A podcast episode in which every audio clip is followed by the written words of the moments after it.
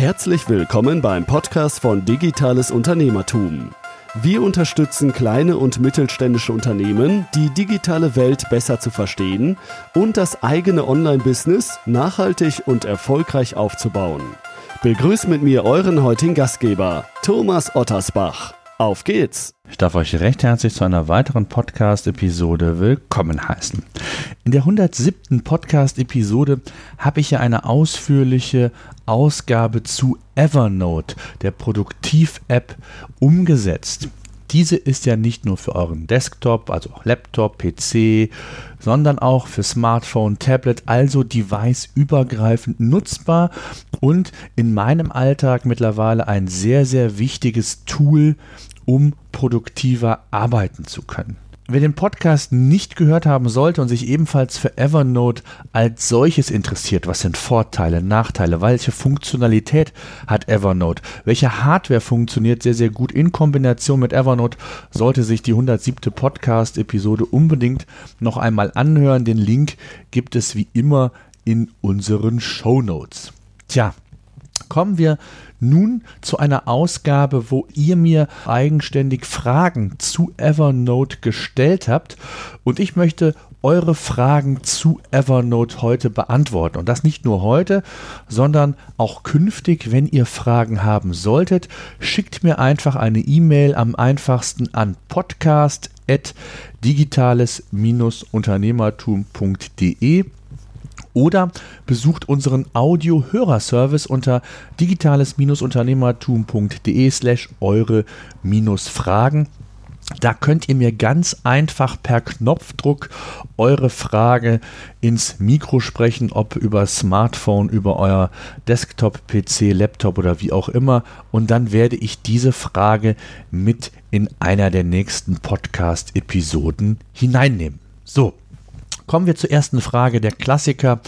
Was sind Alternativen zu Evernote? Tja, es gibt natürlich Alternativen, eigentlich nur eine, und zwar OneNote von Microsoft. Ich habe selbst längere Zeit versucht, mit OneNote zu arbeiten, aber irgendwie bin ich nicht warm damit geworden. Es ist eine ganz andere Struktur. Ähm, was ich natürlich positiv fand, ist, dass die Integrationsmöglichkeiten der Office-Welt gegeben ist. Klar, es ist ein Office in Microsoft-Produkt. Das heißt, die Ergänzung oder auch Synchronisation und, und was damit zu tun hat, funktioniert einwandfrei. Für mich hat Evernote aber mehrere Vorteile. Der wesentliche Vorteil ist die Verbreitung. Als Platzhirsch ist Evernote einfach in vielen, vielen Apps und Tools vertreten, anders als OneNote. Das heißt, eine Verknüpfung, auch wenn ich zukünftig andere neue Tools hinzunehme, ist mit großer Wahrscheinlichkeit gegeben. Und das ist für mich ein ganz essentieller Grund, warum ich hier unter anderem auf Evernote setze. Ansonsten ist es auch natürlich eine Geschmackssache. Evernote organisiert seine Inhalte äh, in verschiedenen Notizbüchern, die jeweils einzelne Notizen beinhalten. Außer, ich sag mal, diese Notizbücher, die das Notizbuch selbst und die Möglichkeit dann noch die Notizbücher in Stapeln zu organisieren, war es das mit der Hierarchie und mit der Ordnung. Das heißt also, jedem Notizbuch können zwar noch Tags hinzugefügt werden, sodass dann die Basis nachher die Volltextsuche ist. Das heißt also, in Evernote ist eine Volltextsuche integriert, ähm, die dann wirklich auch die Inhalte liest, sogar handschriftliche Notizen, wenn ihr die macht, beispielsweise mit GoodNotes und die dann in, als PDF dort in Evernote abspeichert. Das heißt also, in PDF-Dateien, Word-Dateien, Excel-Dateien wird auch nach entsprechenden Inhalten gesucht. Wenn ihr mal ein ähm, Meeting-Protokoll habt, das als PDF rumgeschickt wird, oder ähm, dann habt ihr die Möglichkeit, das sehr, sehr leicht zu finden finden. Ist nicht jedermanns Sache, wirkt auf den ersten Eindruck vielleicht ein wenig chaotischer.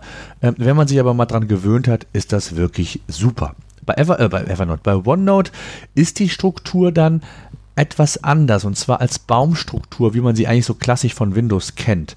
Ähm, sicherlich haben beide Varianten ihre Vor- und Nachteile. Für mich hat Evernote aber die Nase ganz klar vorn, zumal Microsoft vor kurzem auch angedeutet hat, scheinbar die Weiterentwicklung von OneNote einstellen zu wollen. In dem neuen ähm, Microsoft Office Paket 2019, was im September, glaube ich, auf den Markt kommen soll, wird Evernote, äh, wird OneNote nicht weiterentwickelt sein. Also es gibt keinen OneNote 2019, äh, sondern nur die alte Version 2016 wird noch vorhanden sein. Mindestens zwei Jahre gibt es auch Updates dafür. Was dann ist, steht in den Sternen. Und ganz ehrlich, ich glaube, seit 2013 gab es da keine großartigen Veränderungen mehr. Und ähm, von daher ist das ein weiterer Grund, äh, was mich in der Nutzung von Evernote bestätigt, unabhängig davon, dass ich irgendwie mit OneNote nicht ganz warm geworden bin. Tja, das mal so als, ähm, Frage, als Antwort auf deine Frage. Jetzt kommt vom Chris noch eine Frage, ob Evernote nur als kostenpflichtige Version vorhanden ist oder ob es auch kostenlose gibt. Er sei Einzelunternehmer und würde das gerne testen und ähm, ja, da kann ich nur sagen, klar gibt es das, vielleicht einfach mal auf die Internetseite schauen. Ähm, ich beantworte es dir aber auch sehr, sehr gerne. Ähm, Evernote gibt es in einer kostenlosen Version. Und ähm, in der Basisversion ist es also kostenlos, aber eingeschränkt. Du hast keine Volltextsuche beispielsweise, der Upload ist beschränkt und wenn du das wirklich ernsthaft geschäftlich nutzen und einsetzen möchtest, kann ich dir nur empfehlen, eine kostenpflichtige Version zu nutzen. Und hier muss man ja mittlerweile differenzieren. Eigentlich würde ich dir die Premium-Variante empfehlen. Die kostet 59,99 Euro im Jahr, glaube ich. Ähm, und da hast du eigentlich alles, was du brauchst. Die Volltextsuche, du hast 10 GB Upload-Volumen pro Monat. Das heißt, die Begrenzung ist nicht auf den Speicherplatz, sondern auf das Upload pro Monat gesehen. Und 10 GB ist eine ganze Menge, selbst wenn du da ähm, hochauflösende ähm, PDF-Dateien und was weiß ich integrierst, ist das eine ganze Menge. Ähm, du kannst E-Mails in Evernote weiterleiten, du hast Online-Zugriff auf deine Notizbücher, äh, Kundensupport, äh, Live-Chat, äh, ähm, all das ist vorhanden. Du kannst auch die mobile App mit äh, einem Passcode ähm, schützen.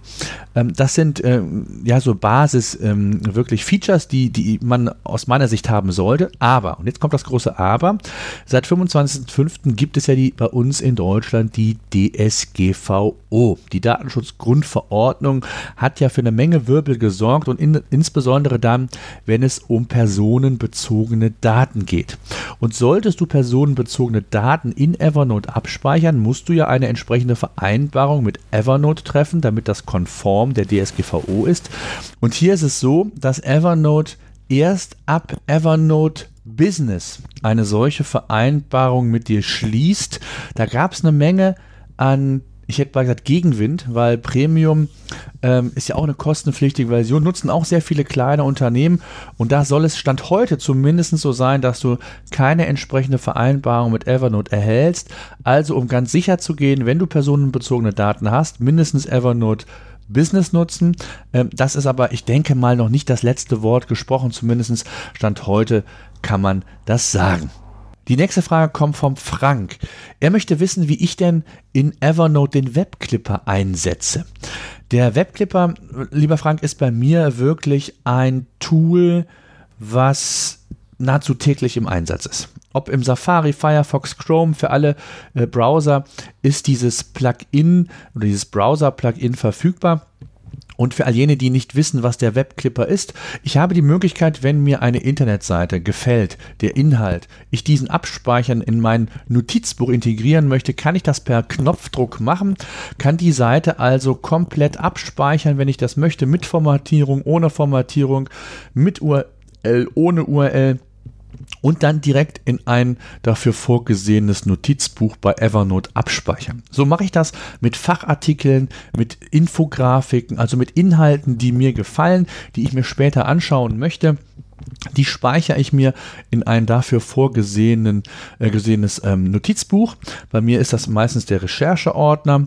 Dort ist dann oder finde ich dann alles, kann mir das anschauen und wenn ich dann aktiv dann darin arbeite, entsprechend die Inhalte so verteilen, verschieben in die jeweiligen Notizbücher, wie es passt, damit ich sie A wiederfinde und sie dann auch zu der jeweiligen Firma bzw. zum jeweiligen Thema passen. Also der Webclipper, da ist ähm, wirklich, muss man sagen, ein Hilfsmittel für mich oder ein Tool, was mir um, unbedingt dabei hilft, noch produktiver zu sein. Stellt euch vor, ich muss das irgendwie ein bookmarken oder möchte mir irgendwo eine, eine Liste machen. Nee, brauche ich nicht per Knopfdruck. Dann kann ich sagen, wie das Ganze abgespeichert werden soll und kann jederzeit darauf zugreifen. Habe das in meiner Evernote Cloud quasi und da geht nichts verloren und von daher ist das eine ganz, ganz feine Sache. So, das soll es erstmal gewesen sein für die heutige Ausgabe.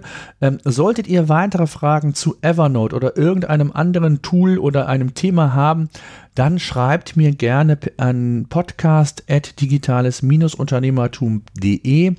Ich werde natürlich auf jede Frage von euch eingehen. Ähm, Ganz wichtig nochmal der Hinweis auf unseren Hörerservice. Ihr könnt uns auch einen Audiobeitrag ganz einfach, easy per Knopfdruck einfach ähm, einsprechen, ob via Smartphone direkt euer, über euer Headset, Mikrofon, wie auch immer. Äh, dann werdet ihr auch in einer der nächsten Podcast-Episoden dabei sein. Da würde ich mich sehr darüber freuen, wenn das der ein oder andere nochmal macht. Es gab ja ein paar wenige bislang, die sich getraut haben über den Weg Fragen an mich zu stellen und dann in einer der nächsten Podcast-Episoden quasi teil zu sein. So, in diesem Sinne, ich hoffe, euch hat diese Ausgabe gefallen, dieses neue Format in Anführungszeichen. Ich habe das ja schon mal für GoodNotes gemacht. Auch hier könnt ihr natürlich eure Fragen stellen, wie gehabt. Ich danke fürs Zuhören. Bis die Tage.